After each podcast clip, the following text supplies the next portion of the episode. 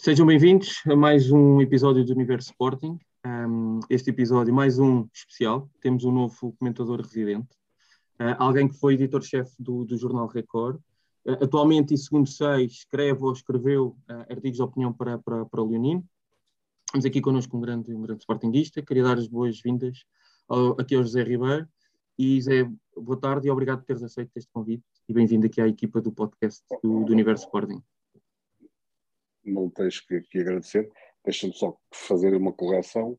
Uh, não escrevo para o Leonino, escrevi, escrevi até um, uh, eh, ao final da, da época passada uh, e depois desliguei-me do projeto por, por entender que, que já não fazia sentido estar, estar a escrever naquele espaço. Muito bem. Retificação feita. Uh, connosco também temos, como habitualmente, o Nuno Souza. Olá, Nuno. Bem-vindo uma vez mais. Um, Olha, e só para dizer que finalmente temos aqui alguém que pronto, percebe da poda, não é? Exatamente. não é amador. não faz isso só por. Eh, Sim. Muito bem. Bem-vindo, um, quero, quero começar este, yeah. este episódio uh, por falarmos aqui, obviamente, de, de, do jogo da eliminatória de ontem da Taça de Portugal. Com um Lessa que, que chegou a esta eliminatória, apesar de ser de escalões inferiores uh, e de não profissionais, mas chegou esta eliminatória depois de ter eliminado duas, duas equipas da primeira divisão, neste caso o Gil Vicente e o, e o Aroca. Uh, José, comece, comece por ti. Um, no, e volto a frisar, sei bem que era contra uma equipa de escolões inferiores, mas uh, nota-se a diferença quando o Mourinho está no banco e quando o Mourinho não está no banco? Bom, eu creio que em qualquer equipa uh, nota sempre quando, quando o treinador está no banco ou não está. Há sempre questões que, obviamente, um, são, são executadas de forma mais rápida uh, e mais assertiva quando o treinador está no banco. As comunicações à distância uh, nunca, nunca produzem o mesmo resultado. Embora eu, eu diga desde já que não, não acredito, uh, não, não atribuo a derrota nos Açores ao facto do Amorim ter estado ausente, Uh, poderia, por exemplo, dar-te aqui o, o, o, caso do, do Porto Benfica na Taça de Portugal, em que Sérgio Conceição não está no banco, e não foi por isso que, que o Porto deixou de ganhar. Portanto, aí nesse caso nem estavam os dois, não é? claro. E portanto aí não, não, não vejo essa, essa ligação no caso do Amorim. As razões foram, foram outras e depois podemos lá ir. Portanto, dessa, da mesma forma que não vejo que, que, a, que a vitória do Sporting uh, frente ao Lessa uh, fica de ver também em boa parte ao facto do, do Luba de Mourinho uh, estar no banco. Creio que tudo quando explicaste que o Lessa é uma equipa de, de escalões não profissionais, está na quarta divisão do futebol nacional, portanto não, não, não vou naquela, naquela ideia que hoje vi um pouco plasmada quer na imprensa, quer na, na nas redes sociais, nomeadamente de vários sportinguistas, uh, uh, dizerem que foi uma boa resposta uh, ao resultado da, dos Açores. Nunca uma vitória contra um adversário da quarta divisão pode servir de resposta a um desaire na Liga. Era o que mais faltava se o Sporting não tivesse ganho de forma tranquila ou Lessa que ainda por cima não jogava em casa. E para quem não conhece, eu por acaso conheço bem o relevado do Lessa, é completamente diferente jogares num, num relevado muito complicado como é o do Lessa, e não, não, não tem que ver com falta de relva, tem que ver sim com certas zonas do campo que são muito rijas, muito duras, uh, e portanto não se consegue jogar a bola com o mesmo padrão que, que se jogou ontem em Passos Ferreira, que tem uma, uma alcatifa em vez do relevado. Portanto, achei a vitória do Sporting perfeitamente natural, um, construída hum, com um ritmo uh, competitivo bom nos primeiros minutos e depois levada quase em ritmo de treino. Portanto, acho que se exagera-se um pouco a, a, forma como se está a, a, analisar esta vitória sobre o Lessa, que para mim não é mais, repito, do que uma vitória normal do campeão nacional sobre uma equipa da quarta divisão.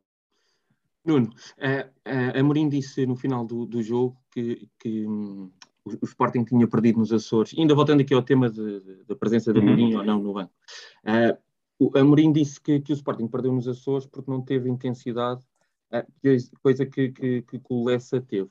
Uh, tu achas, Nuno, que, esta questão de Amorim no banco ou não é também uma forma de ele dizer que os jogadores podem ter relaxado pelo facto do treinador não estar no banco? Ou concordas com o José que, que diz que, que, isso numa equipa profissional e numa equipa como o Sporting não pode fazer a diferença. Vamos lá ver, pelo histórico, não é? Não era a primeira vez que o Amorim não estava no banco e, se bem me lembro, uh, acho que sempre que ele não esteve no banco, das vezes anteriores, uh, sempre resultou em vitória. Posso estar, uh, pode estar aqui a minha memória a, a traiçoar-me e, e não, eu não diria está a que... Não, para não? Pronto. Não.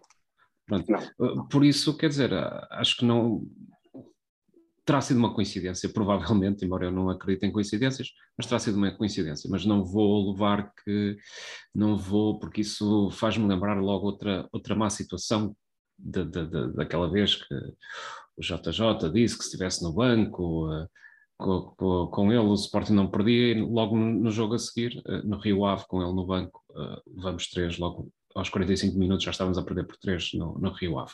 Portanto, acho que não não, não tem nada a ver. Acho que não tem a, ver com a presença ou não.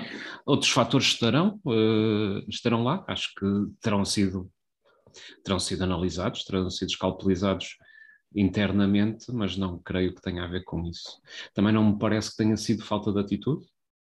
Uh, a perda do, do, jogo. Na, não, as palavras da Amorim foi falta uh, que nos Açores tinha havido por parte da equipa falta de intensidade.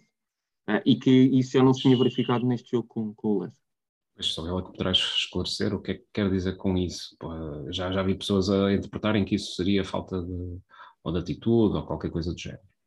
Um, mas não, não me parece que seja por aí, sinceramente. E, e, e diz-me uma coisa, Nuno. Um, aqui também para outro tema, portanto, tivemos neste caso o Ruben Amorim no banco. Sabemos, e já aqui falámos, até nos episódios anteriores, uh, que o plantel do Sporting é, é curto. Uh, Amorim ontem faz oito alterações na equipa, na equipa principal. Uh, acha que foi um risco calculado, no, tendo em conta o adversário que tínhamos? Um, ou, ou, seja, ou, ou é inevitável que, que, que Amorim tenha que fazer esta, esta atividade? Acho que sim, já falamos disso várias vezes. Acho que tem que se. Eu gosto de plantéis curtos, acho que tem que se fazer, tem que se utilizar toda a capacidade. Isto é um bocado como o José dizia era só o que faltava que o Sporting contra um, uma equipa do quarto escalão, uh, até o Sporting B se entrasse, teria que ganhar, não é? E, um, e dessas alterações, uh, e aproveitando aqui uh, ouvir a opinião do José, dessas alterações, uh, um dos jogadores que, que, pode reclamar mais minutos e que esteja a, a, precisar de mais oportunidades pode ser Tabata, não só até pelo jogo que fez, que fez ontem, voltamos a recordar, e já o que referimos é contra um adversário teoricamente muito mais fraco, escalões não profissionais, mas a verdade é que vimos, por exemplo, um Tabata a ser uh, decisivo e vimos, por exemplo, um Tiago Tomás que tem estado claramente uns furos abaixo e, permita uma expressão, nem ontem contra uma equipa do, escalão não profissional, Tiago Tomás conseguiu sobressair, ao, ao contrário do Tabata. Uh, achas que, que Tabata um, é daqueles jogadores de, do plano B que reclama de facto mais minutos a, a Amorim e uma boa, uma boa dor de cabeça?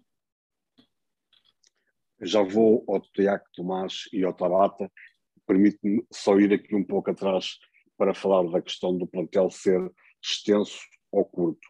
Eh, eu sou da opinião que equipas deste nível, quando falamos de Sporting, Benfica, Porto, Braga, Vitória Sport Clube, quando falamos deste nível, uh, clubes que têm equipa B e equipa sub-23, neste caso o Porto é o único que não tem equipa sub-23, mas tem equipa B, não faz sentido, na minha opinião, o plantel principal ir além dos 24 jogadores. Creio que o ideal seria 23 jogadores, 23, 24. Concordo. Não faz sentido mais do que isso.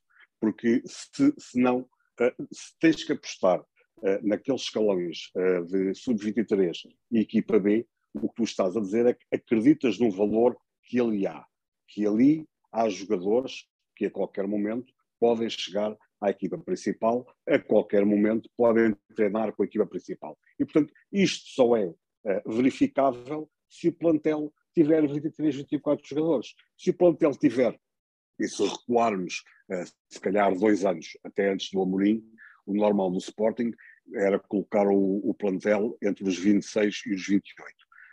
Quando tens 26, 28 jogadores, já não tens espaço para tentar ver em treino ou, ou até em jogo de taça da Liga Passa de Portugal estes jogadores que são dos escalões inferiores. E tu, assim, estás a dar muito mais hipóteses a todos. Concordo em absoluto quando o Ruben Amorim diz que este plantel tem a vantagem de tornar todos eles titulares. Ou seja, todos estes 23, 24 jogadores uh, que estão no plantel principal do Sporting sabem que a qualquer momento vão ser titulares, ou vão ser, pelo menos, suplente utilizados. Não vão ser aqueles jogadores que estão ali toda uma época, como tivemos num passado recente, exemplos, uh, muitos disso, jogadores que estão ali para serem utilizados uns minutos na Taça de Portugal, quando é com equipas de escalas inferiores, uns minutos de Taça da Liga, quando é com aqueles jogos já resolvidos. Ninguém cresce nesse ambiente. Neste ambiente, crescem todos. Cresce a equipa principal, porque tem um lote de superior a 20 jogadores que conseguem atingir, todos eles, um número razoável de minutos de utilização por época, e crescem os miúdos, porque estão a jogar, mesmo que os resultados no sub-23 e na equipa B uh, não sejam bons, uh, percebe-se perfeitamente que os resultados destes escalões são o que menos interessa, porque o que mais interessa é dotar esses jogadores de capacidades técnicas, físicas e táticas para a qualquer momento poderem chegar à equipa A. E por isso eles têm lá chegado. Uh, agora, em relação ao, ao lá está, inscreve-se num daqueles jogadores que eu não consigo, uh, face àquilo que é o 11 tipo do Sporting, não consigo ver o, o Bruno Tabata como titular desta equipa, porque titular da equipa do Sporting implicaria que ou Pedro Gonçalves perdia o lugar, ou Sarabia perdia o lugar, ou Paulinho perdia o lugar. Não me parece todo uh, razoável que isso possa acontecer, mas é, contudo, uma segunda opção de grande nível, como o Manuel Ugarte é uma segunda opção de grande nível. E, portanto, uma equipa não tem sucesso se tiver apenas 11, 12 bons jogadores. Tem que ter sucesso com 16, 17, 18 jogadores todos eles prontos a, a jogar a qualquer momento. E, portanto, parece-me que é essa a lógica do trabalho do futebol do Sporting, é uma lógica que me agrada, porque faz com menores recursos, mas com melhores recursos. A questão é que, por vezes, no futebol, as pessoas entendem que quanto mais recursos, melhor, e eu digo que a quantidade dos recursos tem que estar na formação e no, no, no plano, no plano uh, profissional tem que estar um lote de 17, 18 jogadores que sejam certezas que depois vão ser complementadas por aqueles que estão ali ávidos de, de, de mostrar trabalho. E penso que o trabalho do Ruben Amorim é o espelho disto que eu, que eu estou a dizer. É um treinador que não se esconde uh, atrás da idade dos jogadores, esconde-se apenas atrás da qualidade dos jogadores. Nuno, pedia-te aqui também a tua análise relativamente ao tema do, do Tabata, de se reclama uhum. mais, um, mais minutos, e a seguir até já vamos ao tema do, do, do Tiago Tomás, também para ouvir a vossa opinião. Aquilo que me pareceu da análise que fiz, eh, mas eh, lá está, não, não queria entrar aqui em grandes táticas e essas coisas, parece-me que o Tabata também esteve numa posição que não, não costuma ser bem aquela em que ele, quando entra, por exemplo, vindo do banco, costuma jogar, não é? Portanto, é, se calhar gosta mais desta posição e, portanto, seguindo aqui a análise que o José fez, uh, teria que provavelmente dar o, um, do, um dos do trio da frente teria que dar o seu lugar e, portanto, seria mais complicado. Uh, ele, ele entrar uh, dessa forma e se calhar também se sentiu mais solto precisamente por não estarem esses, esses habituais titulares uh, em campo. E isto nós sabemos como psicológico tem, tem muita importância. Em relação ao TT, eu diria que também pode estar ali a sofrer, uh, a sofrer da, da, falta de ritmo, lá está. Uh, ele até há cerca de um ano e durante os primeiros primeira volta e, e também um bocado da parte da, da segunda do ano passado, eu acho que ele andou a carregar muitas das vezes com com, com a equipa às costas, não foi? Ali, ali na, na parte da frente, lembro-me que ele uh, tinha, tinha nas estatísticas que era o, o, o, jogador que mais faltas sofria a nível europeu no, no terço ofensivo, e isso era muito importante, até pelo estilo de jogo que o Sporting implementa e pela força de, de, que o Sporting tem na, nas bolas paradas ofensivas e foi perdendo aqui um bocadinho de, de, jogo e, e, há jogadores que são assim, não é? Há jogadores que são tipo micro-ondas, aquecem muito rápido e quando entram conseguem dar logo uma ter logo uma disponibilidade física muito grande e depois há outros que precisam de jogar e, e ganhar quilómetros, uh, colocar quilómetros não só na, nas pernas também, mas também na, na caixa torácica, para começarem a, a, a, carburar melhor. Se calhar pode ser, pode ser aqui uma crise de confiança, se calhar não estar também no, nos seus índices físicos eh, melhores e, e como temos também um estilo de jogo do, do, do TT que é, que é muito físico, é, é, é, dá muita luta às defesas eh, e isso tudo, pode estar aqui a, a, acontecer algo, algo de perda de ritmo, algo de, de alguma coisa desse género. Um, e é uma pena, é uma pena porque é, é, é um, eu, por simplesmente foi dos jogadores que eu mais gostei o ano passado, precisamente por causa da, da atitude que ele sempre punha em campo, do, do trabalho que ele, que ele fazia, eh, fazia em prol da equipa. E, um, mas pronto, esperemos que seja uma, uma, uma, fase passageira, assim como parece que a equipa como um todo também está a passar aqui uma fase passageira de não tão grande folgor, uh, mas esperemos que agora comece, comece a subir, até porque uh, uh, quer-se que quer-se estar aqui bem para não só para, para a taça da Liga, embora a taça da Liga não seja uma, uma competição, a meu ver, prioritária, mas depois para estarmos para a reta final do, do campeonato e também para as competições europeias, a ver se a equipa já está outra vez a respirar saúde e, e fisicamente muito disponível. E, um, e, e, obviamente isso levará logo os, os índices técnicos também do, dos jogadores. É, eu, o meu tema do, do, plantel curto, e pegando ainda aqui no tema do, do TT, e, e, ouvindo aqui a opinião agora do, do José, é, o meu tema era um, se conseguir, se, se fizermos o exercício de agrupar os jogadores por posição, ou seja, se considerarmos a posição uh, mais adiantada do Sporting, o facto de ter dois jogadores, portanto Paulinho e TT, uh, ah, e se anteriormente o, o TT tenha suprido essa necessidade de termos mais pontas de lança, porque, eh, bem ou mal, era um jogador que cumpria, fazia os seus gols e, portanto, o Sporting ia ganhando os seus jogos e um, ehm, não havia essa necessidade.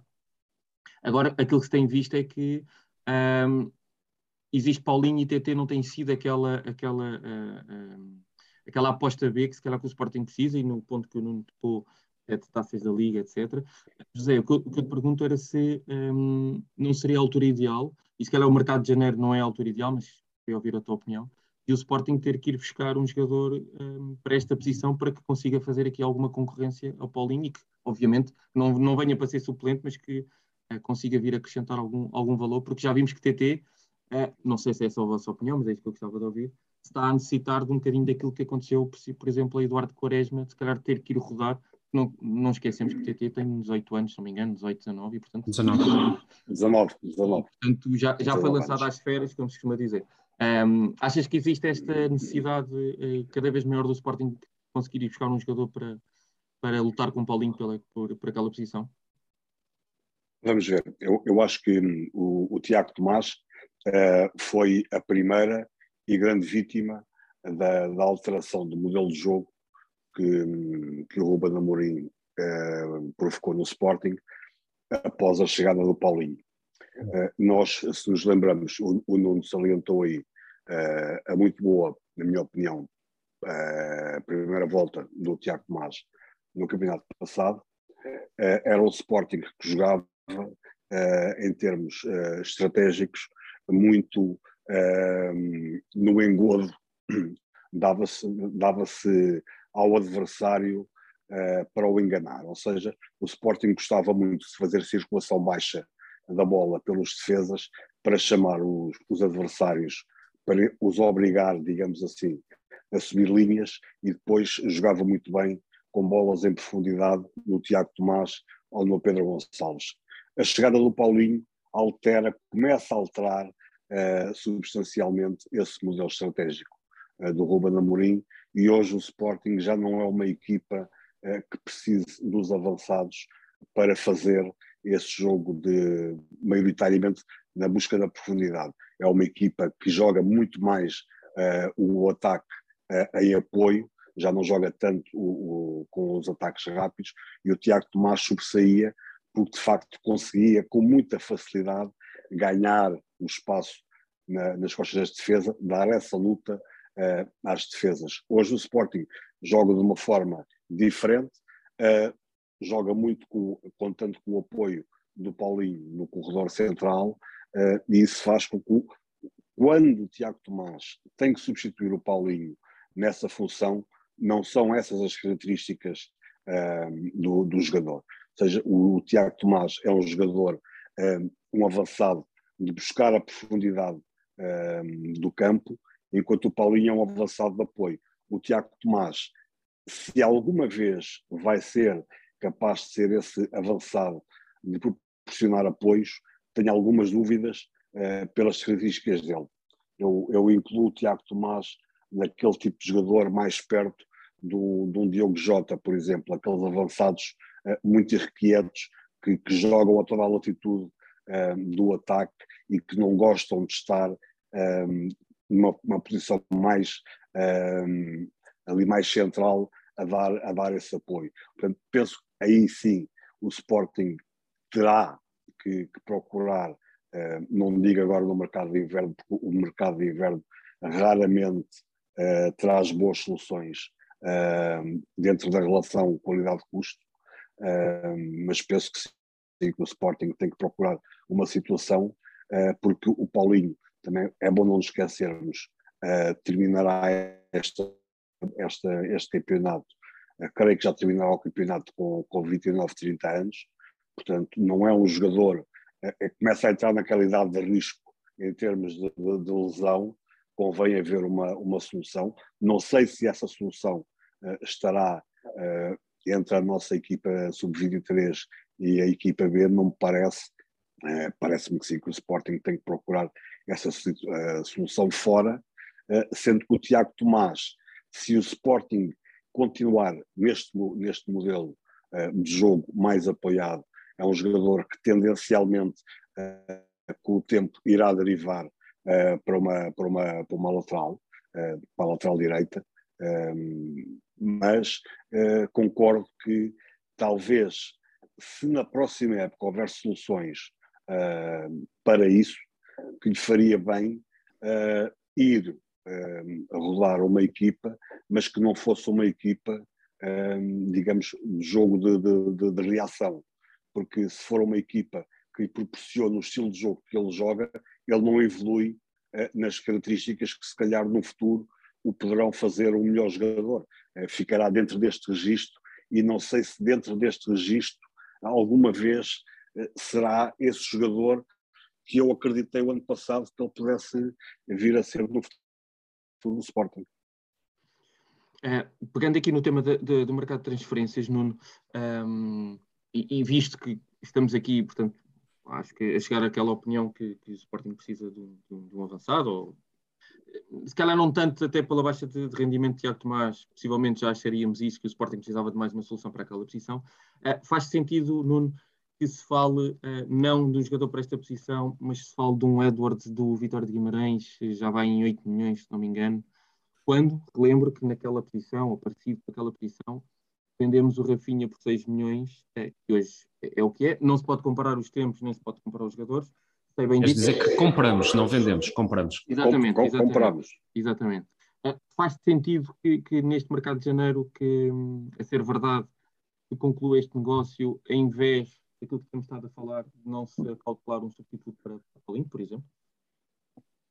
Não, a mim não me faz, mas eu, eu, já sabes que eu, a minha opinião é, é, que, é que devemos de, de olhar muito também para aquilo que são as nossas contas e nós não temos propriamente também tido grande capacidade negocial, vamos dizer assim, naquilo que é comprar os hum, jogadores, não é? Uh, até fizemos aquela frase de compramos metade dos jogadores pelo dobro do preço. Uh, que estão avaliados e, portanto, a mim custa-me custa muito que o Sporting não consiga uh, penetrar naquilo que é o, o, mercado médio e não consigamos colocar nenhum jogador daqueles que se possam achar que são excedentários do, do nosso clube.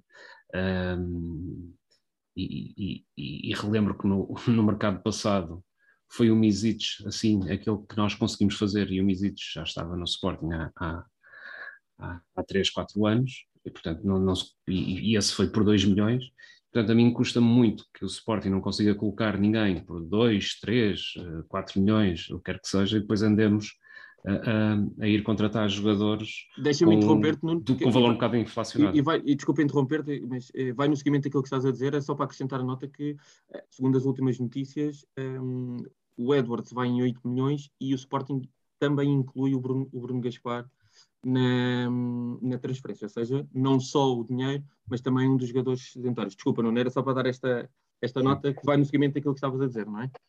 Sim.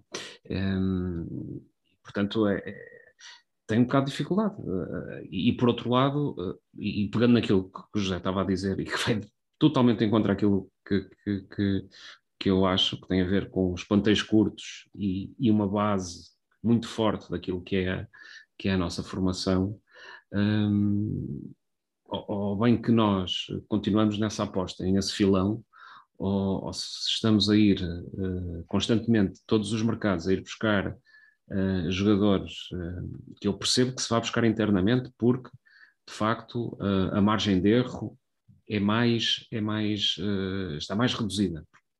Já, já estão adaptados ao clima, às pessoas, muitas vezes até à própria língua, pelo menos já não é completamente estranha.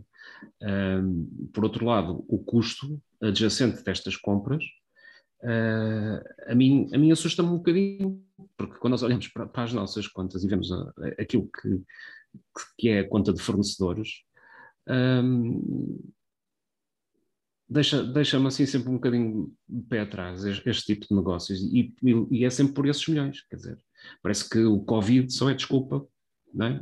para as vendas, para as compras uh, estamos estamos sempre a, estamos lá a ser verdade estas notícias, não é? porque uh, vamos, vamos ver se, se, se, é verdade ou não. Um, e, e, e, nem vou entrar pela, pelas características pelas características do, do, jogador, porque não acho que não, não deve entrar por aí, uh, se é adequado, se não, isso, os entendedores que, que que eu, eu, não era essa a pergunta que ia fazer agora, Nuno, mas uhum. era, eh, era perceber também se faz sentido para ti o facto, de calhar, de ser uma posição que o Sporting tem várias soluções. Temos Sarabia, se bem que Sarabia só está até o fim do ano, e muitos poderão dizer uhum. que o Sporting, ao calcular uh, um jovem jogador para essa posição. Exatamente. Um, temos Esta questão do Edwards deve ser vista por aí. Mas temos ainda uh, Giovanni, um, temos uh, uh, o Tabata, neste caso, e portanto era, essa, era isso que eu ia dizer, que é, entende-se o facto de ser uma substituição, José, já agora começo por, ti, hum. ser uh, visto nessa, nessa perspectiva do Edwards poder ser comprado. Uh, um jogador que cumpre aquelas características que o Nuno Sousa estava a dizer de alguém que já está habituado ao nosso campeonato, à língua, uh, que é algo muito valorizado por Ruben Amorim, se formos ver, todos os jogadores do plantel falam português ou espanhol e, portanto, são jogadores que, que se entendem bem. Um, ser, vai, vai um bocadinho nesse, nesse fator, ser um jogador do nosso campeonato, com classe, com qualidade, obviamente, um jogador já habituado e a precaver a saída de Sarabia no fim da época? Uh, sim, há uma, há uma, coisa que é, que é, evidente, que é no final da época uh, o Sarabia uh, vai embora.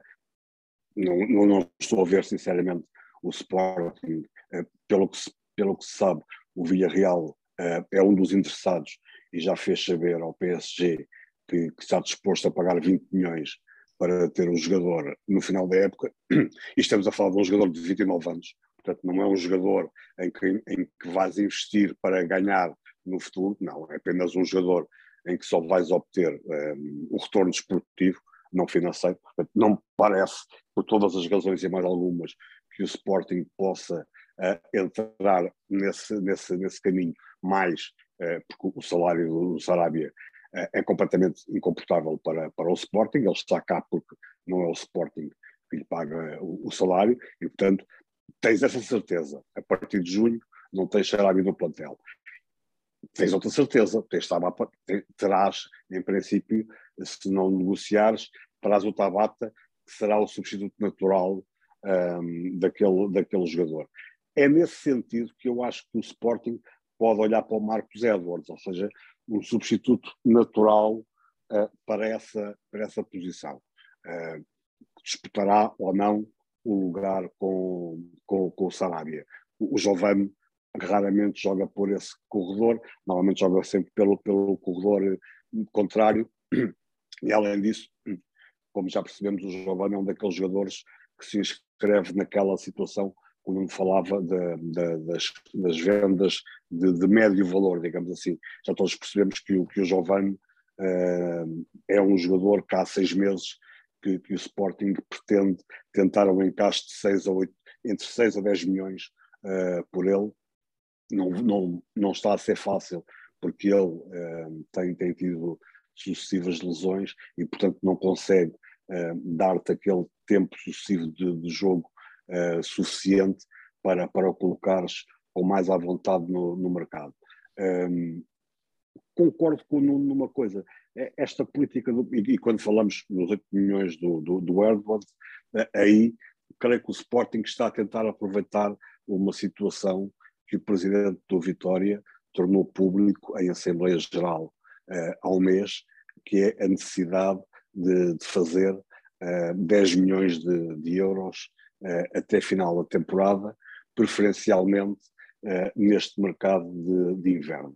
Ora, jogando com, com essa ideia de que o Guimarães está necessitado ehm, de dinheiro, o Sporting pode estar a ver aqui uma oportunidade de tentar negociar por baixo.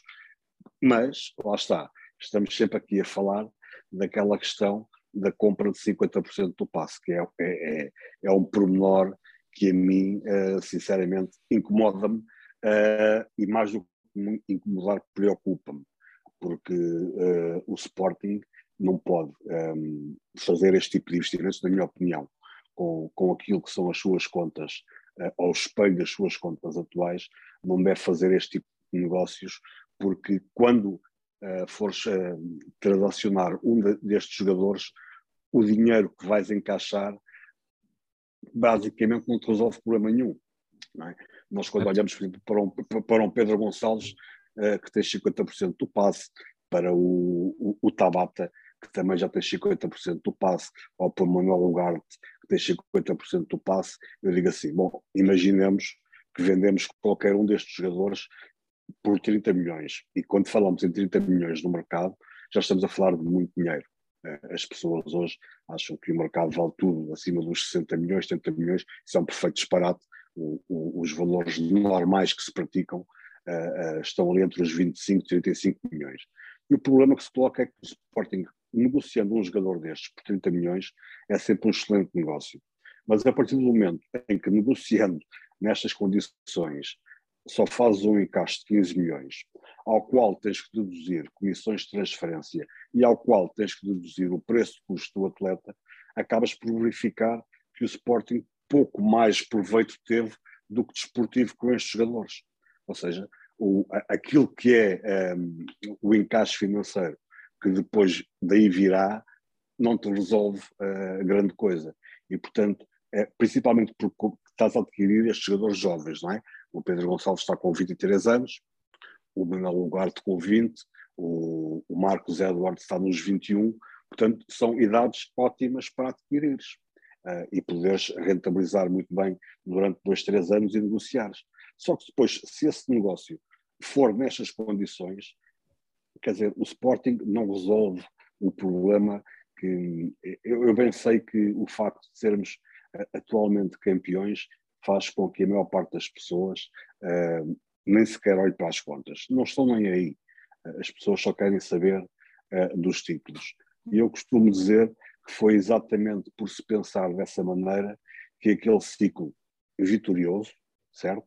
De 2000 a 2005, foi um, um, um ciclo que nos deu dois campeonatos, deu-nos uma final da, da Taça UEFA e acabou com a venda do património, uh, com, quase todo o património uh, não desportivo Sim. do Sporting. Foi isso, que os, foi isso que os sócios do Sporting tiveram como resposta à, àquela euforia uh, naquela situação, porque ninguém quis saber das contas. Uh, e eu, quando os meus amigos me perguntam porque é que eu me preocupo tanto com as contas, se o que interessa é ganhar, eu digo, mas é que eu, não, o Benfica não teve que vender património desportivo, não desportivo. Eu já tive que o vender todo. o Sporting hoje basicamente tem uma academia em leasing e um relevado e as bancadas. Pouco mais do que isso tem. Sim, nem a garagem. Tudo. E ninguém quis, exatamente, e ninguém quis saber disso. E, portanto, aquilo que eu temo é que hoje estejamos a entrar num novo ciclo uh, desta, desculpem o termo, estupidez, que é estarmos a, a, ficar todos cegos com o sucesso desportivo e não perceber uh, o perigo que pode estar ao virar da esquina, porque basta uh, um ano mau para o Sporting, que todos desejamos que nunca mais venha a acontecer, ou seja, todos desejamos que o Sporting possa estar nos próximos 4, 5, 6 anos uh, constantemente na, na, Liga dos Campeões e, e, a, e, a, beneficiar com isso. Só que bem sabemos que a qualquer momento isto pode dar para o torto, porque as coisas não correm sempre bem, porque isto tem, tem, tem que ver com ciclos. E o Sporting, neste momento, um, eh, ao contrário um, eh, do que aquilo que, que se passa para fora, quer pela, pela comunicação social, quer pelos próprios órgãos sociais do Sporting, o, o digamos que um, o futuro do Sporting não está risonho, como Federico Varandas uh, está sempre a querer passar às pessoas, basta às pessoas. Eu, eu digo sempre, eu, eu, já eu digo assim, epá, eu paro de falar disso, mas por favor, leiam o relatório de contas, percebam o problema. Ou o prospecto, ou o prospecto do, do empréstimo obrigacionista que revelou lá coisas que ninguém sabia. Exatamente. Mas, dizer, estar a dever 16 milhões em cumprimento aos bancos. Claro. Ah. Mas, oh, oh, oh, Nuno, eu, eu, eu, até digo isto. Eu, eu, em 2020, escrevi um artigo no, no Leonino em que dizia que era quase impossível, eh, na altura em que Varandas falava muito na, na questão da herança, uh, e eu, analisando uh, as contas do Sporting, sem saber na altura que o Sporting ia uh, embarcar neste esquema de, de, de compras a uhum. preços anormais para aquilo que, que, era a realidade do Sporting. Portanto, já não prevendo tantos gastos, eu já dizia que era quase impossível Varandas não deixar de herança um passivo maior do que aquele que encontrou. Uh, e hoje isso é verificável. Basta verem os relatórios de contas de 17, 18, que foi o último, o último ano uh, da última direção, e ver uh, o, o, relatório do primeiro, do primeiro semestre, uh, aliás, do primeiro trimestre de, de 2021, juntar a isso os 50 milhões do empréstimo obrigacionista, e só aí, obviamente, o passivo do Sporting aumentou a 24 milhões. Porque se nós tínhamos um, um empréstimo obrigacionista de 26 milhões e passamos a ter um de 50 milhões, automaticamente aumentou. E, portanto, se ele já estava mais alto do que era, e eu digo, ok, eu, eu, eu, compreendo, todos nós gostamos de viver uh, nesta euforia das vitórias. Eu, uh, mais do que se calhar qualquer um, porque tenho quase 40 anos de sócio uh, e vi muito poucas vezes o Sporting ganhar. Portanto, o, o Sporting, um, creio que faz bem, havendo aqui uma boa oportunidade de mercado, faz bem em tentar o Marcos Edwards, na minha opinião, se for possível, um, a aquisição dos 100% do, do, do passe um, deste jogador.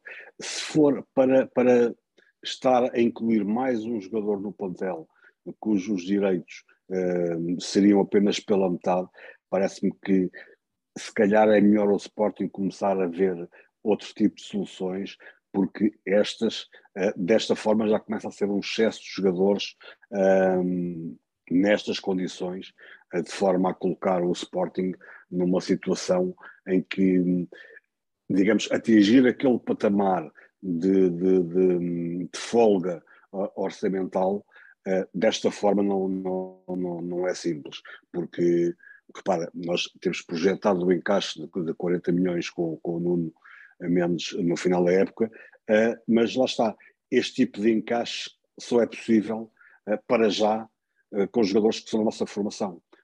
e, dessa, e dessa nossa formação, quando o, negócio com o Nuno for efetuado, olhamos para o, para o restante e vemos o quê? Talvez seja possível a um, dois anos algo idêntico com, com o Gonçalo Inácio, E, é isso, e, é de momento, e, e, de momento para, e de momento para, porque a seguir os outros jogadores que tu tens foram jogadores que já adquiriste, portanto já não são jogadores que te vão proporcionar as mais-valias suficientes para alterar de forma substancial uh, uh, as contas do clube, ou da SAD neste caso. Deixa-me pegar no, no, ponto que, que acho que foste tu, José, que, que, que disseste há bocado, e até aqui na parte das saídas e nos, nos tentórios que o Sporting tem. Tu há bocado referiste um, o facto de o Tiago Tomás, uma eventualidade de poder ser emprestado, pelo facto de, de, ainda ter 19 anos, mas que teria que ser um clube que se adaptasse uh, ou que permitisse que ele pudesse evoluir as características. Aquilo que eu te perguntava, Nuno, era se no outro lado da moeda, e temos aqui o exemplo do, do, do Eduardo do, do, Quaresma, que uh, foi emprestado, a meu ver, bem a uma equipa da primeira divisão, mas a verdade é que, passado uh, meio do campeonato, temos um Quaresma que tem tido muitas falhas, tem tido jogos muito pouco conseguidos e atualmente já nem é titular da equipa do Tondela. Isto deve-se uh, a uma má escolha do clube e do jogador e também das ofertas possivelmente que teve, de uma equipa como o Tondela, que se calhar pode não ter sido uh, a melhor escolha para o jogador. Achas que o Sporting também tem que ter este cuidado ou deve ter este cuidado de não aceitar, vamos supor, se calhar foi a única proposta que houve para, o jogador, mas, mas, mas, mais valia se calhar um, ter ficado no plantel ou ter jogado mais na equipa B, porque não deixa de ser um ativo do Sporting e está numa fase em que se pode perder. Um, o, que é que tu achas? Ou seja, achas que o Sporting devia ter mais este cuidado uh, em, em dispensar os seus ativos? Sim, eu acho que isso é, isso é fundamental, ou seja, a política de empréstimos tem que ser pensada de tal forma que é não só o clube, mas também, e se calhar principalmente, o treinador. É? E que tipo de modelo. O modelo de jogo, para, etc. Pois, e que tipo de modelo, para usar aqui a expressão feita pelo, pelo, pelo José, de como é que nós jogamos. É? Porque, se, eh, porque se joga de uma forma diferente de, daquela que nós queremos com que o jogador evolua, então nós estamos a fazer é, pessimamente a nós próprios, né? porque estamos a levar o, o, jogador para um clube que depois, ou para um treinador que depois implementa um modelo de jogo em que uh, o crescimento desse nosso jogador da formação em nada vai, vai beneficiar. E, e por isso mesmo, se calhar, não é, que nós vemos alguns jogadores uh, que depois nós dizemos assim, ah, ele nem joga naquele clube, pois, mas se calhar aquele clube passa o tempo todo fechadinho, uh, uh, com, com, com, com algumas táticas, se calhar mais de, de, de sem bola do que com bola no pé, e, e, portanto isso é, é, difícil para um jogador com certas características e habituado de certa maneira a jogar, uh, e depois pedir-lhe para ele fazer coisas que ele não faz. Não é? E portanto, e eu não, nem sequer estou a falar do, do, caso concreto, estou sempre a conceptualizar, tento sempre fugir dos casos concretos, mas é isto que tem que ser analisado e, perceber, e perceber, porque quer dizer, enviar um jogador para um sítio qualquer, e não estou a dizer que foi o que foi feito, mas sem analisar estes, estes pontos, um, ninguém beneficia com isto, e é por isso que muitos jogadores depois uh, se perdem. José, achas que neste caso, apesar da intenção. Sim, era isso que eu te perguntar, mas achas que neste caso, apesar da intenção do Sporting ter sido boa, numa perspectiva de gestão de plantel, de gestão do ativo, que tem 18 anos e que precisa de jogar e precisa de mais minutos, não achas que no, no fim do dia tanto o jogador como o próprio Sporting, ah, porque lembro que muitas vezes este ano, e sem problema nenhum para jogar, mas estava adaptado à solução, tivemos que, num esquema de três, três centrais, adaptar laterais a essa posição, quando, afinal, Quaresma poderia muito bem ter ficado no, no, no plantel. Concordas? Uh, não, não. Repara uma coisa. Nós, o, o Eduardo Quaresma, que, que retemos na, na memória, é, é o Eduardo Quaresma, que, que, jogou no início do Ruben Amorim, em 19-20, um, naqueles últimos 10 jogos que o Ruben Amorim uh, uhum. fez dessa época. Uh, e é um período em que nós uh, quase não sabemos da existência do Gonçalo Inácio, a não ser que, que acompanhássemos na altura os jogos de, de sub-23. Um, e o Eduardo Quaresma parecia ali alguma coisa de diferente, mas era diferente num sistema de três defesas. é completamente diferente fazer a avaliação de um, de um, defesa central quando está a jogar a três ou está a jogar a dois. Uh, os erros que ele eventualmente possa cometer uh, disfarçam porque tem sempre maior cobertura e tem menor espaço, tem menor largura de campo para ocupar. Portanto, por norma, um defesa central parece sempre melhor quando está num sistema A3 do que num sistema A2. E, e, sem escandalizar ninguém, dou apenas o exemplo o que é que do, do Coates. Claro, do Coates e está protegido que, no meio, não é? Que hoje, que hoje toda a gente acha que é a sétima ou oitava maravilha do mundo, eh, e eu lembro-me que há dois anos, ou há três anos, eh, toda a gente dizia mal do Coates, que isto não era central para o Sporting, uma coisa e outra. Não, o Coates sempre foi central para o Sporting. Agora, uma coisa é o Coates dividir uma determinada largura de campo com outro central, e neste caso, ele quando a dividia com o Mathieu, tinha a grande vantagem de ter o verdadeiro senhor ao lado dele, que, que ajudava em, em, muitas, em muitas ações. Tinha a vantagem também nessa época ter o Piccini na lateral direita, que era um jogador muito experiente, que sabia também encurtar o espaço por dentro.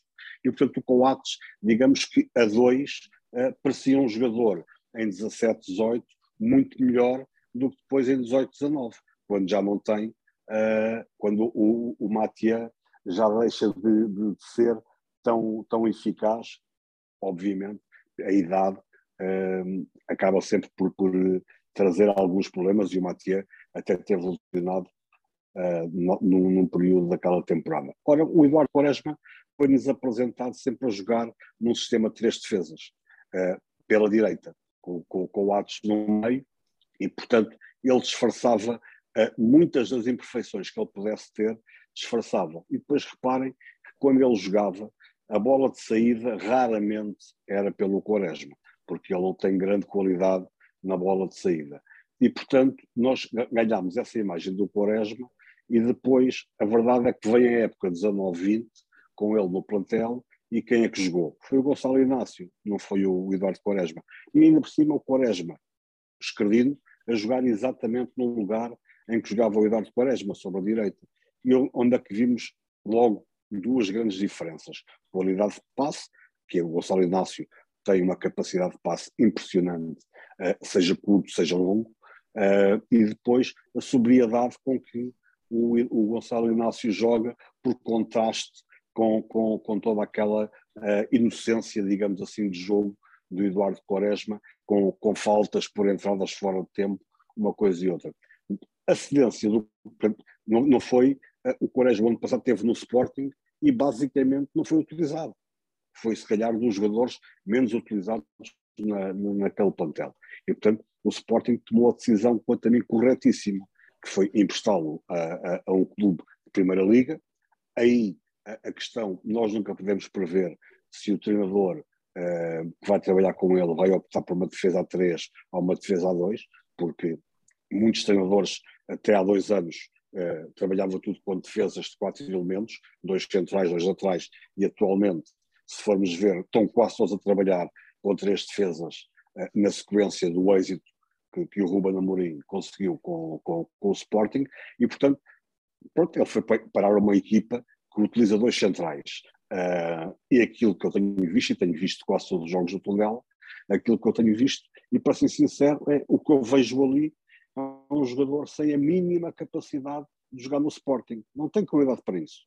Por muito que me custe, gostei muito dele naqueles, na, naqueles 10 jogos, mas se calhar, se eu tivesse a ver numa defesa a 3, teria outra leitura daquilo que é o comportamento uh, competitivo dele. Numa defesa a 2, a quantidade de erros que ele vai acumulando é excessivo para um jogador que queira jogar no Sporting. Agora, Estamos a falar José, de um, e, e, o que, e, o que, é que achas? E o que é que achas? Porque já houve uma pessoa que também percebe futebol, como tu, uh, que já me disse há bastante tempo. E se ele subisse para a posição 6? Sabes, o, o, o problema do, do, Eduardo Quaresma, quanto a mim, é um que é trabalhável, é, consegue-se melhorar até determinado ponto. Ele não é um jogador muito bom no passe. Uh, não, não, não, tem, não tem essa, essa qualidade. Vou-te lembrar, por exemplo, uh, aquilo que fazia com que, com que o Jorge Jesus uh, raramente tivesse confiança no Palhinha era precisamente a pouca qualidade de passe que ele tinha. E hoje é indiscutível. Aquele, o Palhinha que nós hoje vemos jogar, a qualidade, quer da decisão, quer da colocação de bola, nada tem a ver com o Palhinha de há quatro anos. Houve uma evolução. Portanto, poderia haver essa evolução, pode haver essa evolução do Eduardo Quaresma. Agora, em primeiro lugar, essa evolução irá acontecer se ele quiser. Porque parece-me, por aquilo que eu vou vendo, quer em campo, quer fora do campo, que estamos a falar de alguém ainda muito imaturo. Uh, por contraste com o Gonçalo Inácio. Eu não olho para o Gonçalo e não vejo ali um miúdo de 19 anos. Vejo a sobriedade de um homem de 29 anos. Num, garoto de 19. Portanto, isto faz toda a diferença. Quando um jogador, principalmente um defesa central, consegue ser sóbrio a este ponto, é meio caminho andado para conseguir ter sucesso. Porque aquela é uma. Eu lembro-me sempre nos anos 90, toda a gente se lembra lá, aqueles que são da minha idade, o Porto nunca permitia que um defesa central subisse diretamente dos júniores aos séniores. E teve lá defesas centrais. Sim, o Fernando Couto, o Ricardo Carvalho. Como o Fernando Couto, como, como o Jorge Costa. Costa. como o Ricardo Carvalho. Sim, sim, sim. Todos, todos eles, e, por exemplo, o Ricardo Carvalho rodou durante quatro temporadas. Não foram quatro meses, foram quatro temporadas. Ou seja, porquê? Era um jogador muito imaturo que o Porto sabia que, ok, está ali um potencial, mas vamos deixá-lo cometer os erros todos. Ele pode cometer os erros todos ali, não os pode cometer aqui, porque jogamos pelo título. O Sporting é um pouco a mesma coisa. O Eduardo Quaresma está naquela fase em que comete muitos erros. Ele, este ano, no Tondela, se não estou em erro, já cometeu três grandes penalidades, duas, duas delas perfeitamente absurdas, de, de um jogador que não está com o foco certo no lance. E, portanto, esses erros ele tem que os cometer fora do Sporting. Não é no Sporting que luta pelo título que se podem cometer aqueles erros. E, portanto, acho que o Sporting fez muito bem emprestado. Agora, o problema é que ele, por culpa dele, por falta de capacidade, não sei, não está a conseguir aproveitar uh, na totalidade este empréstimo, porque teoricamente, e o treinador do, do, do, do, do Tondela, o Paco Baia estará, deu isso a entender, seria o Quaresma mais 10 no Tondela. E começou por ser assim. Se deixou de ser assim, foi porque o Quaresma não conseguiu corresponder uh, às expectativas que a equipa tinha dele. E, portanto, quer dizer, nós eu sei que, que nós, sportingistas, temos todos estes, este defeito que é os nossos jovens são sempre os melhores do mundo. E eu digo assim, o Sporting tem duas coisas. É o único clube do mundo onde todos são jovens, a gente esquece que o tempo também passa em cima dos nossos jogadores, estamos sempre a falar dos nossos jovens, quando, por exemplo, ano passado, a nossa equipa campeã, a média de idades era de 27 anos, mas nós dizíamos que o Sporting foi campeão com os seus jovens. Não, façamos confusões. Parece que perdemos o José momentaneamente. Uhum. Sim, mas ele estava aqui a falar, estava a falar, por acaso estava a falar aqui oh, um, um ah, do, tá, tá, do é? Olha, eu, eu tenho a dizer que vamos ter, estava a dizer. oportunidade, porque Tivemos, é... na próxima semana queria, queria voltar a este tema, até porque podemos ter mais novidades uhum. relativamente um, às uhum. transferências e porque o episódio também já vai longo e eu queria que na próxima semana voltássemos então, a corta, tema... então, corta, corta, corta isto na, na próxima semana. Uh, sim, o que eu queria era pedir-vos assim de forma sucinta, um minuto para cada um, por favor. Uhum. Começo aqui pelo, pelo Nuno, com os vossos uh, altos e baixos da, da, da, semana. Nuno, começo por ti. Olha, eu, eu assim de, de, positivo não, não, não me lembro assim nada de relevante para, para destacar, um, mas negativo e eu, eu queria destacar aqui aquilo, aquela primeira página do, do Record, que eu acho que não foi nada feliz, uh, de, de, de, de, brincar ali com o nome, sim, de brincar ali com o nome do, do, do esgaio, quer dizer, acho que brincar com nomes são coisas que, que se fazem na, na escola primária, na escola preparatória, mas depois nós crescemos, não é? Depois vemos que é um bocadinho Uh, não tem piada e pronto, e eu queria assinalar aqui, espero que tenha sido um, um, exemplo sem um exemplo só que não que não faça que não que não perdure, não é? porque senão vamos começar a, a ter também um jornalismo desportivo entrar por caminhos que uh, outro, outro tipo de, de, jornalismo já entrou, se calhar nem se deve chamar jornalismo, e, e eu acho que, que devíamos de, de, de, estar, estar longe deste tipo de coisas e depois não podemos não podemos dizer que, que, existem coisas de violência e assim, quando, quando aquilo também, se calhar, é um bocadinho é, instigador, não é? é? Acho que foi uma piada de mau gosto que, que, que, que não, se, não se devia de repetir. Pronto, e, e por aqui me fico. José, finalizamos o episódio desta semana contigo, os teus saltos e baixos, por favor.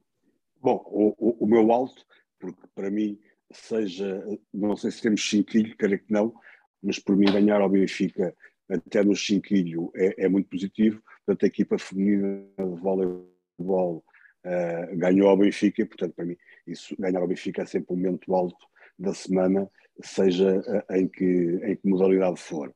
Uh, momento negativo, eu acho que eu, eu, bem sei que, que este mundo das redes, nas redes sociais é, é um mundo selvagem, sem regras, onde todos pensam que se pode fazer tudo, porque na realidade, basicamente, pode fazer tudo. Ir para a conta do Instagram do, do, do Gaio, insultá-lo pelo mau jogo que ele fez nos Açores, uh, ainda por cima sportinguistas, parece uma coisa de muito mau gosto, uh, mas aí uh, uso as palavras do, do Ruben Amorim para, para falar disto, que é o jogador joga a bola, está sujeito à crítica, se não quer ser criticado nas redes sociais, pois que não ande nelas.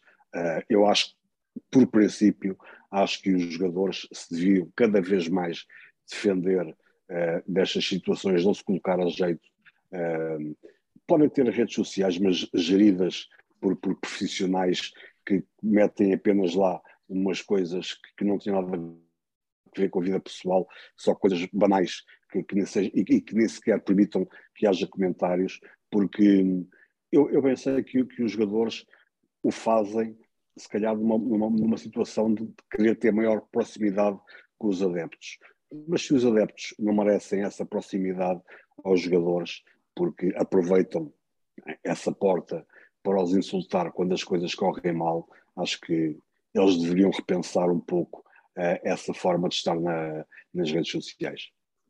Nuno, José, mas, a, a, ah, desculpa. mas desculpa, mas a crítica principal, obviamente, não para o Jogaio, para o Jogaio é apenas um, a lição do, do, que, do que pode ser a rede social, uh, a crítica claramente para aqueles que foram insultar uh, o jogador naquele espaço que é privado, ou deveria ser privado dele. Nuno, José, muito obrigado pela vossa presença, um, ehm, muito obrigado a quem, a quem também nos ouve. Estamos de volta na próxima semana, quarta-feira, como sempre. Uh, é sempre bom falar de Sporting. Muito obrigado a todos.